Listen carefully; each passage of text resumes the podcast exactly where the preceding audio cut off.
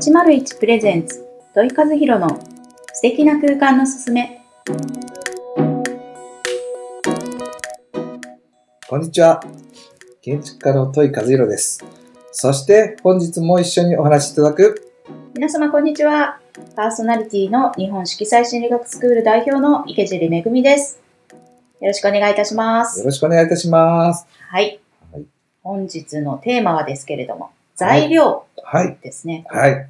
なかなか幅が広いテーマですけどそうですね。はい 本当材料っていうのはもう、あの、多分建築材料とかいっぱいあるんですが、うん今日はちょっとその辺を少しテーマにしながら皆さんにお伝えできればなと思っております。はいあのーまあ、家をこう見渡した、見渡すとおかしいですけど、外から見たときに、まあ、下に基礎があってとか、はい。コンクリートですよね。で、屋根は、えー金属武器の屋根だったり、はい。まあ、あの、和風だったら瓦武器はい。とか、瓦武器、そうですね。うん。で、えー他にも外壁とか、うん。いろいろ多分材料によって作られてきてるんですけど、はい。皆さんが本当に欲しい家とか、うん。欲しい建物とか、うん。この材料に非常にえー影響してるんですね。そうですよね、なんかプロがやるはい。扱うところっていうことで、素人だとね、なかなかそこにね、詳しく知るっていうことが。ないですけれども。そうですね。ううんんなんかそういう材料をこう上手に使うことで、もうもちろん、あの、えー細かいことをあプロプロの、えー視点から見ると、はい。強度がとか、うんどれぐらいこう長持ちするのだとか、まあ人によって多分視点って違うので、はい。まあ一概にこれだっていうのはまあ言えないんですけど、その材料を上手に使うはい。ことで、その空間を表現するとか、うんそういうふうなところに多分その建築家のプロっていうのは、えーお客様が願っているその雰囲気に合った適切な材料をセレクトするうーん。ですね。何かこう、座標とかにも流行りとか、うん。まあはい。新しいものが出てくるタイミングとか、はいそういうのってあるんですか？そうですね。まあ、大体その、おーまあ時代にもよるんですけど、景気がやっぱり悪くなると、できる限りこうシンプルで安いものが、やっぱり出てきますよね。はいやっぱそういうのも影響してくるんですね。大きいですね。やっぱりそのうんコストが、まあお金がかけられることができる人が多くなると、はい。外壁にですね、例えば塗り壁とか、はい。コスト高いんですよ、あれですね。でも、、そうなんです。そういうふうなものまでこう、良くなってるものを使おうとされたりとか、はい。はい。で、まあ、そうじゃなければそうじゃないものを使ったりとか、既製品ですね、はい。を使われたりとか結構するんですうーね。んまあ、例えばその建物で言うとそういうふうな話もあるんですけど、まあ、弊社では、えー、実は家具うん、まあ、椅子以外ですね。椅子以あ椅外。子以外、椅子難しいんですよ、すごく。そうなんですね。相当難しいんですよ。作り方も適当に書いてそれができるかってそういうわけにもならないですし、微妙な角度もあるので、はい。まあそれ以外の家具は、うん。えー自分のところ、私の方でデザインさせてもらっへて、ー。まあ例えばソファーとかも全然できますし、あそうなんですね。そうです、そうです。あの、大体飲食店行かれて、あ、はこれはもう絶対作ってるよねっていうような、うん私のお店、私が作ったお店は大体ソファーはもう私の方いでデザインさせてもらって。。なかなかね、こう、うん。この高さ、座面の高さそうで、そうそこの幅広でとかって、なかなかないんですう。よね。すね。まあ、ちょっとなんとなくいいかなと思って選んだりとかするんですけど、あそういうのもデザインされるんですね。そうです。こういうのってひ、あの、材料自身のうん、そこにこう適正なうんものを配置させてもらうっていうような話なんですね。はい。まあ、えーここちょっとだけ今日は、まあ、あんまり深掘りすると長くなっちゃうんですけど、まあ、一点だけこう突っ込んでいくとですね、例えば最近あの、えーいつか、えーあの、一緒に行っていただこうと思ってるあの、ジャスミンさんという、はいあの、何？えーハーブティー屋さん、はいごめんなさい。土井さんがね、はいデザインされたお店ですよね。ですね。そこのあのソファーは、あの、私がデザインさせてもらってるんですけど、えっ、と、座り心地っていう時に、うんまあ、どれぐらいその肌触りっていうのが、うんあの、求められるかなと。はい。で、ついついあの、耐久性を重視すると、合、合成の皮を使ったりするんです。はい。まあ、ツルツルして気持ちいいっちゃ気持ちいいです。し、汚れも非常に強いんですけど、はい。それをしてしまうと、どうしてもあったかさっていうのは、合皮なのでちょっと冷たいんですね。うんうんうんでも、ハーブティー屋さんはゆったりと時間を楽しんでいただきたいということで、お客様のご依頼いただいた中で、はい。そのデメリット、メリットをちゃんとお伝えして、えーいつか、あの、どうしてもですね、布、ファブリックを、布を使わせてもらったことで、暖かさ、はい。ぬくもりを表現させてもらっているような感じですね。はい。多分あの、洋服でもそうなんですけど、革、革ジャンと、はい。やっぱりそのニット系とか、あの、布系の服とは全然やっぱり違う。違いますよね。あの触り心地、はい温かさ、みたいなところを、えー実は材料でうん。作ってるんです。そうなんです。まあ、そうですね。なので、まあ、そういうふうな、あの、肌触りってすっごく大切なんですけど、うんまあ、そうですね。キリさんどうですか？そういうふうな、あの、材料によって、こう、いろいろ多分違ってくると思うんですけ違ってきますね。私、うん、すいません。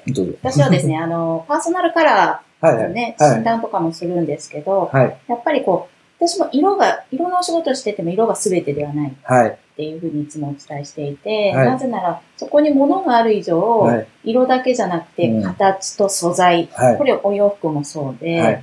やっぱり素材によって、全然同じデザインでも素材が違うと見た目とか着心地もね。全然違うし、はい。それこそ身につけるものってうん、実はインテリアも身につけるものですよね。座ることとか使うことによって肌に触れてるっていう意味では、はい。これファッションと同じなので、いいですね。まあ、そういう感覚で、なんかこう、うんうん単なる見た目のね、はい。美しさより、はい。もっとこう座った時あのー感覚とか、はいそういったのはね、はい。結構仕事柄っていうのもありますし、もともとね、インテリアコーディネーターもしてたそうので、ですね。うんそういったところはね、結構重要視してます。ありがとうございます。はいそうですよね。あのー私がそのデザインをするときに、もちろん今言った、その、ジャスミンさん、ハーブティー屋さんとはいカフェですね。は非常にそのぬくもり、あったかみとか居心地を感じるので、優しい風に作るんですけど、そうじゃない、クールなうん。空間も作らないといけないときにはどうしたらいいかというと、はい。やっぱりその文明の力ではないんですが、うん。なあの、それをものすごく使った材料の作り方をすると、そういうふうな雰囲気になると。るほど。で具体的に言うと、例えば石をそのまま使っちゃう、使うと、うんまあ、暖かさとか、うん。あの、肌触りが非常にこう、人、あの、人とぬくもりがあるんですけど、これをきれいにですね、ピッカピカに切ると、うんまあ、あの、高圧水栓というかですね、はいあの、水の高圧な水でこうカットしていくんですけどね、石はですね。はい。あれできれいにつつえー切って、えー磨くん、バッフルとかって磨いていくと、そそれになって、はい確かにちょっと人、やっぱり人人工的ですね。はい手が加わったっていうことね。はい。なので、人によってはそれがすごくかっこいい、クはいールだっていうような、うん。あの、美術館のような雰囲気とかですね。ああいう風なところでそういう風な文面の力をいっぱい使ったようなやり方をすると、ああそういう風かっこいいものができると。ただ素材というか、そうです物だけじゃなくて、はいそれをこう、使う道具はいによってもまた変わってくるんですね。おっしゃる通りです。なので逆に人のぬくもりを感じさせようと思えばですね、できるだけ人の手手垢が残るような方法を取られるうとんいいんです。そっかそっか。そういうのでやっぱぬくもりっていうのもですね。全然違ってきなんかますね。人が使ったなっていうのってね。そうなので、あの、私たちがよくその内装とか外装に、はいえー左官仕上げっていうですね、はいはい壁とか塗る、塗ったりする。はい。あれをですね、あのプロの、もちろんプロなので、うんえーちゃんと塗ってくださいとピシャーっとかっこよく綺麗にクールに塗ることも可能なんですけど、はい。あえて利き手と逆手、ああ、慣れない。慣れてない方のうん手で塗るとですねはい、綺麗に塗れないんですよ。いくらプロで そうも。そうそう。そうすると、ひあの人の手っていうか、ぬくもりが感じられるような、うんはい少しこう、なんか乱れた感じというかですね。こなれてないところがまたいいですそう。なんです、そうなんです。そうするとき、あの、そういうふうな雰囲気が作れる。はいなので、まあ、プロの人からすると非常に嫌がられるんですけど、うんあの、利き手と逆手で塗ってくださいというような。なるほど。面白いですね。はいなんかなかなか素材、ね、材料とか素材っていうところに、はい。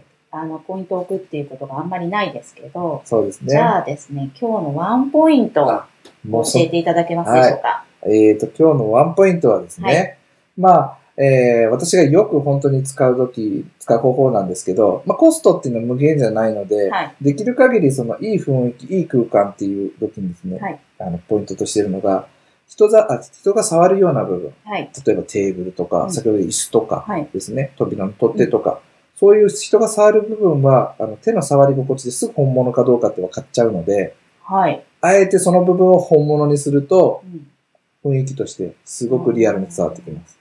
なんか全面じゃなくて、うんそうポイント、それこそポイントでうんこだわりを出そうです。す。です。なので、例えば手が天井とか、はい。あの、まあ手が、手触りとか触れないような部分に関しては、フェイクなものを使っても、そうバレないと。バレないわけじゃないんですけどね。うんうんうんうん。でも、あの、本物をできるだけ近いところで使っとけば、空間の質っていうのは非常に高く保つことができると。なるほど、なるほど。全部をね、そうなんですす。るんではいて。。はい。あの全部うそうしちゃうと、お金がいくらあっても足りないと。うんでもお金をかけなくても、そうですね。そういったこだわりというか、そういったところも見せることができるっていうこはい。とでおっしゃるすよね。通りです。はい。コストコントロール、すごく大切ではい、すね。大切なこれ。ほら、非常に大切です。はい。じゃあ、えー、もうそ、あもうこんな時間なんですね。もう時えー間となりました。はい。来週のテーマは何でしょうか？はい。来週のテーマはですね。はい。まあ、いろいろ。うん。いろいろ。いろいろいろ。これまた、いろいろイメージができますねお。っしゃる通り、いろいろです。あの、全体的にまあ、まんべんなく話が終わった、ちょっとこの辺で、はいあの、違う話も入れたいは、ないと。はい。もうあの雑談みたいな、ねを来週はちょっとお話しさせてもらおうかと思っております。はい。はい。